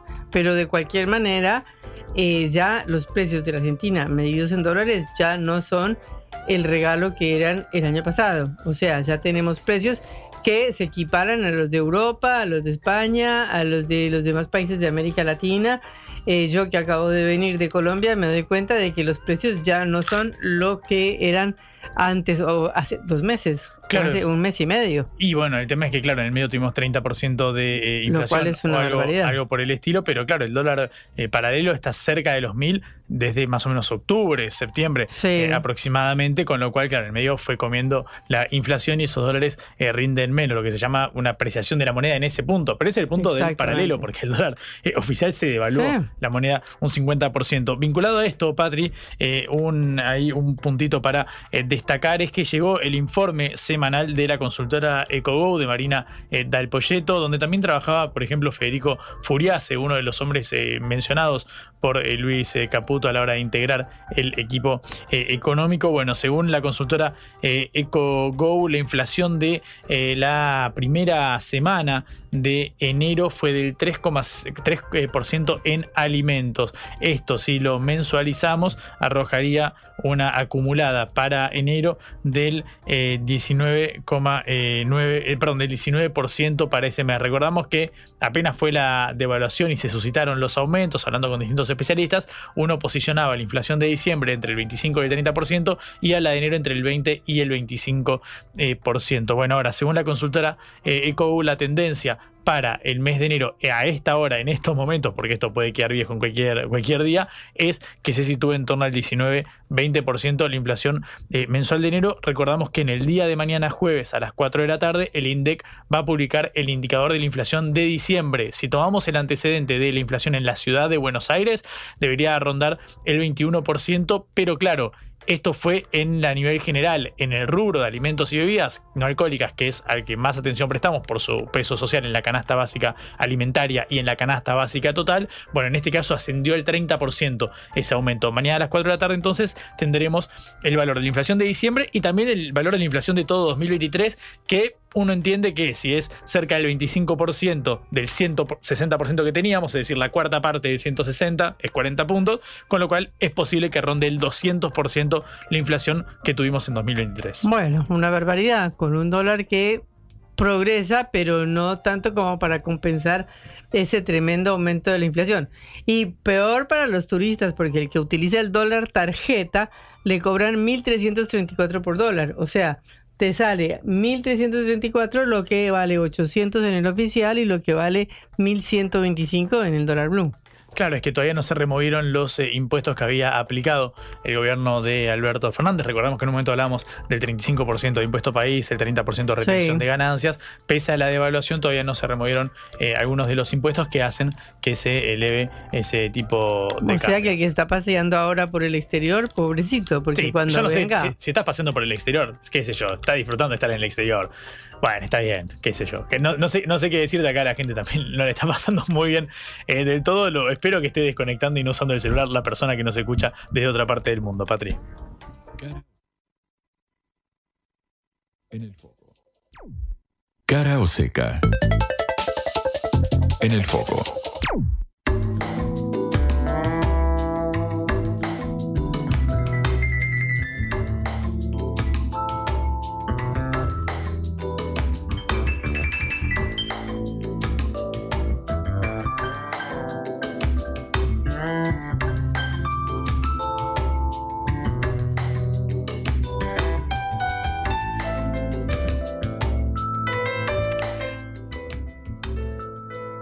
Estamos en línea en este momento con Sergio Pascual, analista político español, para hablar sobre cómo le está yendo a el presidente del gobierno español, Pedro Sánchez, en el Parlamento.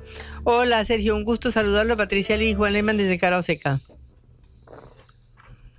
¿Qué tal? Muy buenos días, ¿cómo, cómo estáis?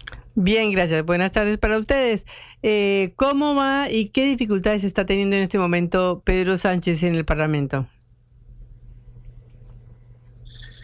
Bueno, el, para que lo entiendan los, los oyentes, eh, el- en España el, gobierno eh, se sustenta en una mayoría parlamentaria. No, es un sistema presidencial, acá no votamos a un presidente de gobierno, sino que votamos un parlamento y cuando el parlamento elige un gobierno, eh, este depende de, ese parlamento para, para ir aprobando todas las medidas de calado que quiere ir sacando adelante. Eh, en este momento, en España, el gobierno de Pedro Sánchez tiene una mayoría en el Parlamento muy, eh, muy frágil, porque depende mucho de actores que no son miembros, que no tienen ministros en el gobierno, para que nos entendamos, que son actores que han apoyado la investidura, pero que no apoyan o apoyan en función de lo que les interesa, algunas medidas sí y otras medidas no. Y en este caso creo que el gobierno ha calculado mal, porque ha llevado al Parlamento tres grandes bloques de medidas, tres paquetes de, medidas importantes, eh, medidas acordadas con la Unión Europea, medidas anticrisis eh, para tratar de, de ayudar a las familias que lo están pasando mal con la crisis de inflación que vive el país y, eh, y se ha equivocado a la hora de creer que todos sus socios de investidura le iban a apoyar también con estos decretos. Lo que se ha encontrado es que al no, al no negociar cada uno de estos decretos, dos de sus socios, eh, Junts, eh, el socio catalán, y Podemos, el socio, digamos, de izquierdas, le han dicho que no se lo van a aprobar así más. Y de hecho, la última noticia, noticia de hace unos minutos, es que Podemos finalmente ha llegado a un acuerdo con el gobierno a cambio de prohibir los desahucios en España hasta 2028. Es un éxito importante de Podemos. eh, para, ha llegado a ese acuerdo para aprobar dos de los tres decretos que ponía encima de la mesa el gobierno. Y el tercero decaerá, ¿no? O sea que eh, es un empate o es una pérdida. Bueno, si finalmente al menos esos dos decretos eh, pasan, el- habría superado lo más las dificultades más importantes de, la jornada de hoy, ¿no? Eh, porque en esos dos debates, en esos dos proyectos está el grueso grueso de las medidas que el, que el gobierno quería, quería aprobar. ¿no? Eh, ahora depende de, de Junts, de qué es lo que hará eh, Junts, lo- el, digamos, el, el grupo catalán. ¿no? Y, y todavía no lo sabemos. No sabemos si en los últimos minutos la negociación permitirá que el gobierno eh, llegue a un acuerdo con Junts y así poder sacar eh, al menos estos dos acuerdos, ¿no? estos dos decretos. Eh, si así fuera, yo diría que el gobierno se puede dar por contento. Dos de tres es un resultado eh, que ni en sus mejores sueños habría esperado a esta pri- a primera hora del día de hoy. Eh, si caen los otros dos, si caen los tres de decretos y ninguno de los tres aprueban, es un golpe importante para el gobierno que, eh, bueno, que tratará de socializar las pérdidas, tratará de decir que la culpa de que no se hayan aprobado medidas que claramente eran a favor de, la gente, ¿no? Por ejemplo, el, subsidio al transporte o el subsidio al IVA del impuesto de valor añadido de, la luz, de la energía eléctrica, eh, si eso decae, eh, lo vamos a ver todos los ciudadanos en nuestras facturas a partir de mañana. Y el gobierno se encargará de explicar que ha sido por culpa de quien ha votado en contra. ¿no? Y tendrá que volver a llevarlo al Congreso, esta vez sí, negociando con sus socios. Eh, ahora también se está discutiendo la enmienda o los cambios que se proponen a la ley de amnistía, ¿cierto? Sí, esta tarde eh, hay dos, dos enmiendas a la totalidad de la ley de amnistía. Son do- dos enmiendas que proponen los grupos de la derecha y de la extrema derecha del gobierno, perdón, del gobierno, del Parlamento español, y que bueno, van a generar un debate en el Congreso, un debate airado probablemente, pero sin mayor trascendencia, porque ninguno de los dos tiene los votos suficientes como para pasar. En realidad, estas dos enmiendas es una forma de que tiene la derecha y la extrema derecha de llevar su posición política al, al, al Parlamento, pero saben que están en minoría en torno a esta cuestión, que están claramente en minoría y que por lo tanto eh, sus posiciones no, no van a, no van a, a trascender, ¿no? no van a pasar de- del día de hoy, no van a pasar del debate. Bueno, si esto se aprobara también sería un éxito también del gobierno de Sánchez y de la eh, coalición que armó para gobernar, ¿no? sin duda, no, no, por, no por- porque esté eh, descontado que ese punto va a salir aprobado, deja de ser un éxito, ¿no? Efectivamente. Incluso si caen los decretos, eh, será un éxito que el gobierno pueda seguir dando pasos adelante con la ley de amnistía. Eh, pero es cierto que en el clima político de la jornada de hoy en el país, en lo que se está discutiendo más no es sobre esta, este, digamos, este trámite de la ley de amnistía, porque todo el mundo sabe lo que va a resultar. Digamos que como ya hemos descontado esa, ese capítulo de la, de la serie eh, y, y- y nadie, digamos, tiene muchas dudas sobre eso, y, y sin embargo sí que hay muchas dudas sobre qué va a pasar con los decretos anticrisis, ¿no? con los decretos eh, que, que están en juego, eh, que, que presentó el gobierno. ¿no? Sí, eso es lo más importante para la población, porque mm, planteaba una serie de incrementos en los subsidios de desempleo, ¿no? Claro, ¿no? porque, bueno, hay, hay varias cosas, ¿no? Por un lado está el mantenimiento de algunas de las medidas anticrisis que mencionaba antes, ¿no? Como las ayudas al transporte, a los abonos de transporte para, para coger el metro, para coger el autobús y demás. Eh, había ayudas también vinculadas a la rebaja de la tarifa eléctrica, que subió mucho en el país. Y luego había también la extensión de eh, los subsidios para eh, los mayores de, de 52 años, que es un colectivo especialmente golpeado por el desempleo, al que al gobierno le, le, bueno, pues generó una ayuda que ahora tenía que prorrogar. ¿no? Hay una discusión sobre esa prórroga de esa ayuda que, probablemente hará que, que decaiga el- la prórroga y eso tendrá consecuencias negativas para, para la población que deberán corregirse lo antes posible. Entiendo que con una negociación con los socios de gobierno, que lo que están pidiendo en este caso es que se amplíen los derechos, no, no digamos, no, no ir a un decreto más restrictivo, sino uno con mayor ampliación de derechos. En ese sentido, eh, la oposición eh, del PP y todos los que están en contra del gobierno de Pedro Sánchez, eh, ¿qué dicen, qué asumen sobre esta discusión de los subsidios y sobre la discusión de la amnistía? Bueno, lo que dice el Partido Popular es que ellos no van a echarle un flotador al gobierno de Pedro Sánchez, que por más que sea una cuestión que está pidiendo la Unión Europea, el, el Partido Popular no va a ser quien ayude a aprobar un decreto a Pedro Sánchez. Eh, y por lo tanto, eh, digamos que esa ventanilla está cerrada, ¿no? Ellos eh, entienden que él no se les puede echar la culpa de que estos decretos no se aprueben, que Sánchez inició la legislatura poniendo encima de la mesa eh, un bloque de gobierno, un bloque de, investidura con el que iba a gobernar y que ahora tiene que asumir las consecuencias. Y creo que en este caso la oposición a, a Sánchez, eh, creo que en este caso, y sin que sirva de precedente, tiene razón. Al gobierno no queda más remedio que aprobar eso con sus socios. Y el problema es que creo que hasta, hasta ahora no se ha dado cuenta, es paradójico, pero no se ha dado cuenta de que eh, varios de sus socios son socios duros de pelar que no van a aprobarle muchas de sus medidas si no eh, se sientan en una mesa de negociación previamente. Por más que tengan pocos diputados para, para, hacerle, para hacerse valer, pero en un, Congreso en el que cada diputado cuenta, porque las medidas caen o, pasan por un, por un voto a favor eh, o por un voto en contra, eh, en, un, en un Congreso que está tan disputado, cada voto cuenta, como digo, y, y tanto los cinco diputados de Podemos como los siete de Junts van a ser claves en cada votación y el gobierno va a tener que entrar a negociar con ellos. Sí, Alberto Núñez Feijóo dijo precisamente que cuando el independentismo le falle, cuando le supere la legislatura y ocurrirá, no me busque, le dijo. Se lo dijimos.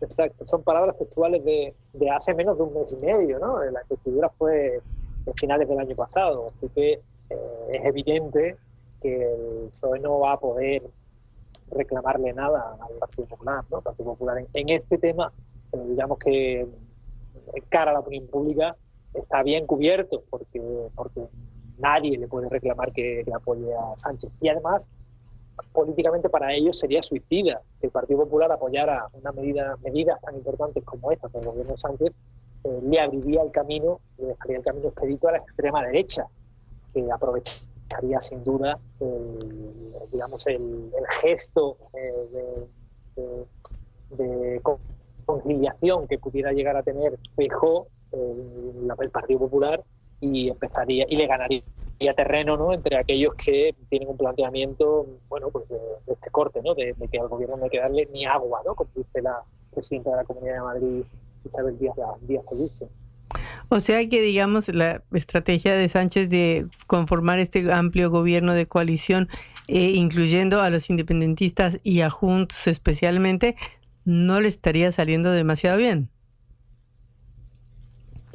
A ver, yo, yo diría que o sea, no, no, no, lo calificaría de que no está, le está sí. haciendo bien. Creo que todo el mundo sabía que esta legislatura iba a ser complicada, que tú has incluido en el gobierno a una parte de tus socios, a sumar en este caso, esa parte evidentemente la tienes garantizada, pero luego con el resto tienes que negociar. ¿Quién es el resto? Bueno, pues el resto es el Partido Nacionalista Vasco, que gobierna en Euskadi y por lo tanto tu negociación con ellos es más fácil, porque como son un gobierno también en una comunidad autónoma, tú puedes ofrecerle cosas concretas que ellos van a poder gestionar en la comunidad autónoma. Con Esquerra Republicana te pasa lo mismo. Esquerra Republicana gobierna en Cataluña, así que tú puedes ofrecerle eh, cosas concretas de administración, de pura administración, transparencia presupuestaria, transparencia, transparencia de competencias que, que hacen que ellos se vengan a negociar y que todo sea mucho más simple. Pero con, con Podemos, que no es gobierno, y con Junts, que no es gobierno, te tienes que sentar a negociar medidas políticas, no presupuestarias, sino políticas. Y el, yo creo que el, el PSOE y Pedro Sánchez pensaban que, que, ninguno de estos dos grupos se iban a atrever a votar en contra, que iba a haber mucha presión social para que no votaran en contra, y han venido mal. Estos grupos sí se atreven a votar en contra, y de hecho lo van, están, lo van a demostrar hoy. Eh, lo que, lo que, a lo que les obliga a lo que obliga al gobierno esta votación en contra es a sentarse con sus socios. Eh, no van a poder, no les va a salir tan fácil ir aprobando nada en esta legislatura, se van a tener que sentar con todos sus socios desde el primer minuto hasta el último. Y eso es una obligación que, que va a tener este gobierno, que hasta ahora no había tenido, porque el año pasado, en la anterior legislatura, todo era más sencillo, pero que a partir de ahora la va a tener. Eh, es un aprendizaje que, por desgracia, eh, bueno, pues van a, van a tenerlo por una, por una vía costosa para todos y para todas, porque esto tiene un coste para los ciudadanos y para las ciudadanas. pero que, espero eh, que, que, lo aprendan y no se repita, que a partir de ahora cada vez que haya una negociación se sienten previamente con todos sus socios para que, para que no tengamos que estar en el último minuto viendo qué es lo que pasa. Pascual, muchísimas gracias por esta comunicación desde España. Hasta luego. Un verdadero placer. Un saludo a, todos los oyentes. Era, gracias, hasta luego. Sergio Pascual, analista español, sobre la situación que hay en este momento con el gobierno de Pedro Sánchez y sus tres eh, iniciativas presentadas al Congreso eh, que están siendo discutidas y que han recibido eh, la negativa de algunos de los socios del gobierno. Cara o seca en concepto FM 95.5.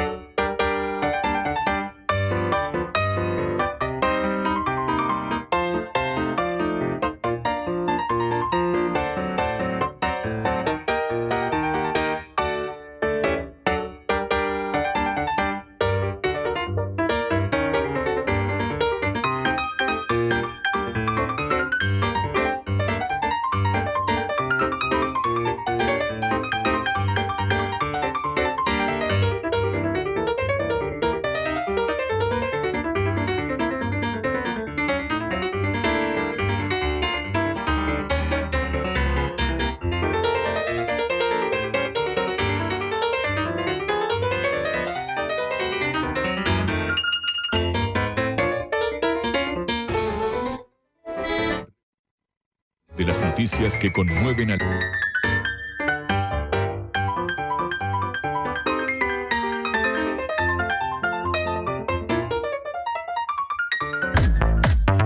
Reflexión y análisis de las noticias que conmueven a la Argentina y al mundo.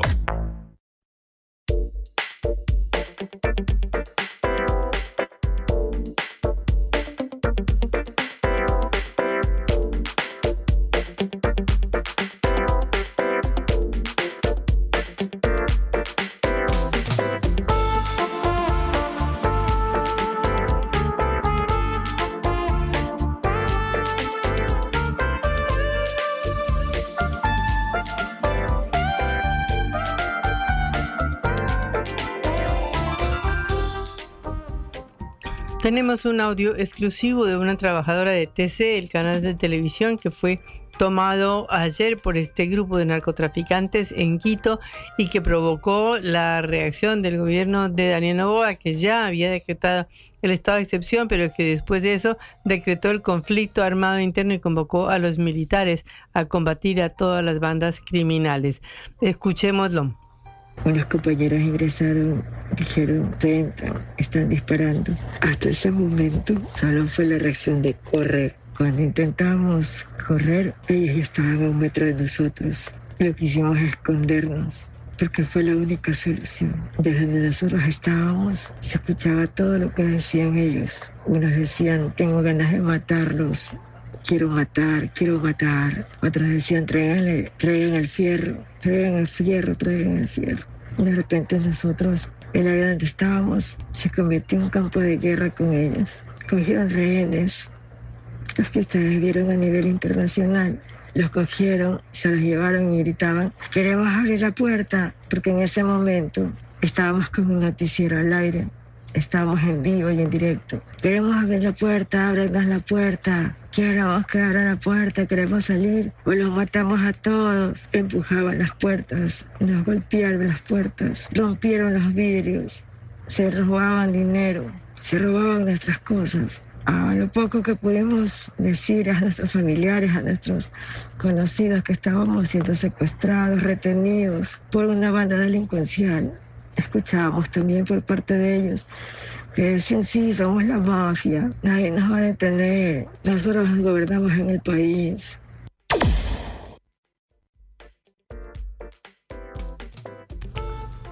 Bueno, continúa este relato estremecedor sobre el momento en que este grupo comando de criminales asaltó el local o la sede de la televisión TC en Quito durante las transmisiones de televisión. Cogieron a las personas del switcher, al productor en ese momento, a los demás productores, redactores, ayudantes, camarógrafos, y les apuntaron, les pusieron dinamita mientras que los demás estábamos escondidos, escuchando cómo ellos querían matarnos. De repente escuchamos, llegó la ley, llegó la ley. Dile que no entren o los matamos. Y era la policía y las Fuerzas Armadas que habían llegado al canal. Después de eso, empezaron a apuntar a todos los que estaban en el, en el estudio y de repente solo escuchamos pum, pum, pum, pum al piso, los insultos. Eso fue un campo de guerra. Todos los que estábamos ahí abajo, más que todo, en medio de las balas, en medio de los insultos y las amenazas. Decimos, estamos en medio de todo esto. Nosotros fuimos los que sentimos en ese momento como las balas se cruzaron por nosotros, al lado de nosotros. Y habían ingresado al estudio estos infelices, porque no hay otra palabra más que más cosas. Porque lo que hicieron y lo que querían es sembrar terror a todos nosotros y a todos los ecuatorianos. Y es tan doloroso, porque en ese momento nuestras familias, amigos, conocidos nos llamaban, nos escribían, pero no sabían nada de nosotros. Hasta cuando la policía intervino las Fuerzas Armadas y los neutralizaron. Y obviamente se rindieron los muy infelices. En total fueron 13 los que estaban ahí.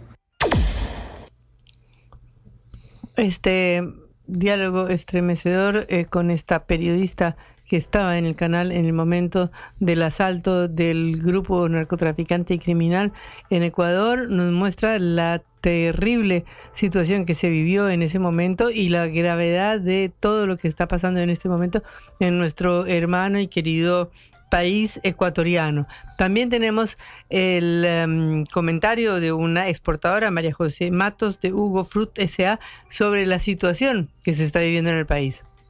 Las gasolineras estuvieron cerradas desde el día de ayer hasta el día de hoy, las 10 de la mañana.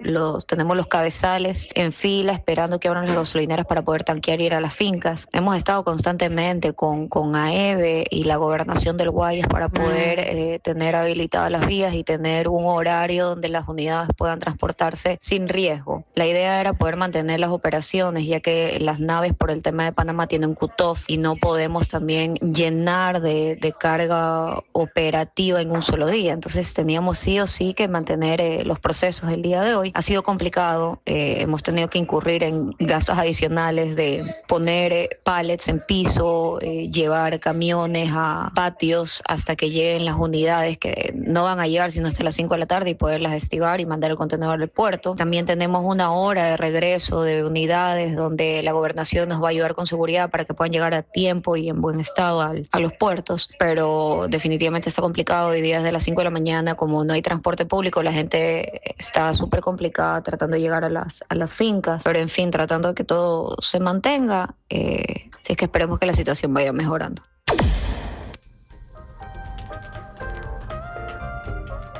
Bueno, vemos el caos en el que en el caos en el que todo Ecuador está sumido. Se habla de una parálisis del país.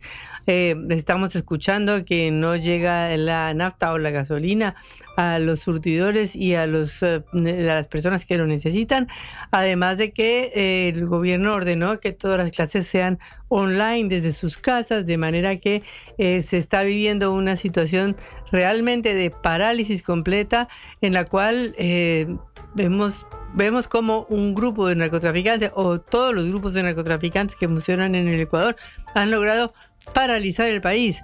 Eh, por supuesto, tenemos el, respaldo de todas las fuerzas políticas a lo que está haciendo el presidente Daniel Novoa, incluido el expresidente Rafael Correa, quien a pesar de todas las críticas que ha recibido, ha manifestado su apoyo incondicional y su decisión de enfrentar unidos esta amenaza que es el narcotráfico. Pero bueno, eh, ya sabemos que Ecuador es un espejo donde nos miramos todos.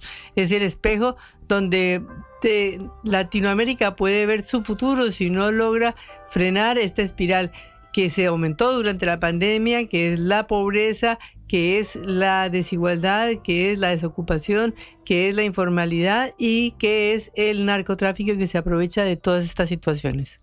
Cara o seca. Te contamos lo que otros callan.